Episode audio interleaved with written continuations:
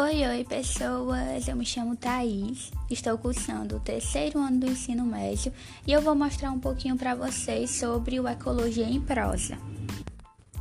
Bom, o Ecologia em Prosa é uma série de quatro podcasts idealizados e ministrados por mim, e neles eu vou estar abordando um assunto específico de ecologia, que é população.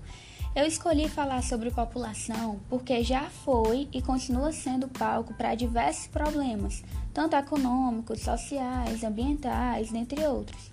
Tendo em vista isso, eu gostaria de mostrar para vocês um pouquinho como ocorre essa dinâmica populacional, em especial no Brasil. Então fiquem ligados e até a próxima!